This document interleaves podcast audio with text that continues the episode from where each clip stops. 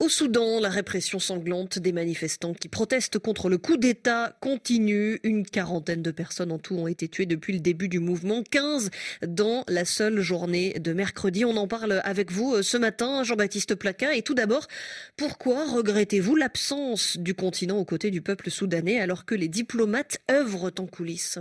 Un jour 12 morts, l'autre 15, puis l'on s'habitue au fil des semaines aux chiffres des Soudanais tombés sous les balles de leur propre armée. Face à la violence inouïe dont font preuve les militaires depuis leur coup d'État, l'on se serait attendu à ce que des voix africaines autorisées s'élèvent pour condamner fermement la forfaiture du général Al-Bourhan et de ses acolytes. Il est si commode de se réfugier derrière la Libye de la souveraineté des États. Seule la Chilienne Michelle Bachelet, haut commissaire des Nations Unies aux droits de l'homme, a osé parler de honte.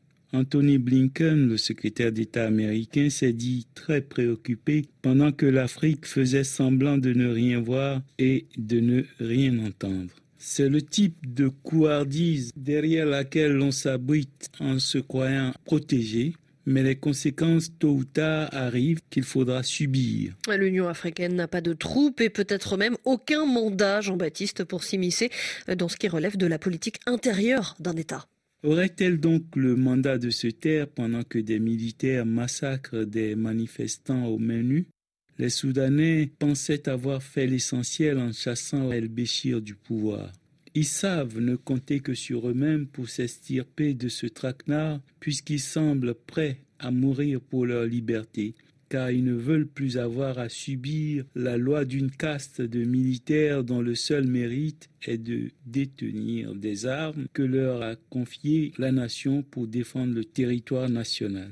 Mais l'Afrique se déshonorerait en les laissant seuls face à ces militaires brutaux c'est à se demander en quoi certaines pratiques politiques sur le continent africain se différencient de la raison du plus fort qui prévaut dans les territoires que contrôlent la mafia, les cartels et tant d'autres organisations criminelles. Le moment est peut-être venu de s'interroger sérieusement sur la place exagérée que prennent les armées et les militaires dans la vie de pays qu'ils peinent à défendre alors qu'ils sont si prompts à s'ériger en justiciers pour endormir l'opinion avant de se muer en bourreaux des peuples. En quoi ces militaires de Khartoum seraient plus qualifiés pour diriger le Soudan que les enseignants qui marquent positivement les enfants de l'école primaire à l'université, en quoi la propension à ouvrir le feu avant de réfléchir, les qualifient davantage que les infirmiers, sages-femmes, médecins qui soignent et sauvent des vies. Et s'agit-il du fameux piège sans fin, expression dont nous parlions ici il y a peu?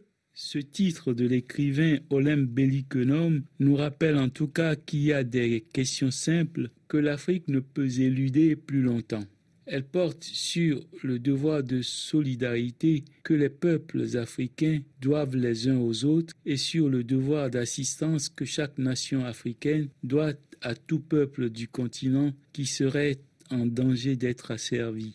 L'indifférence a des conséquences d'autant plus lourdes qu'il s'instaure aujourd'hui sur le continent une jurisprudence du mauvais comportement en politique. Laisser faire ici vous expose à voir surgir là encore pire, surtout avec des capitaines, des colonels et des généraux pour qui l'uniforme n'est qu'un camouflage pour prospérer à l'abri du pouvoir d'État. Jean-Baptiste Placard, RFI Matin, c'est terminé.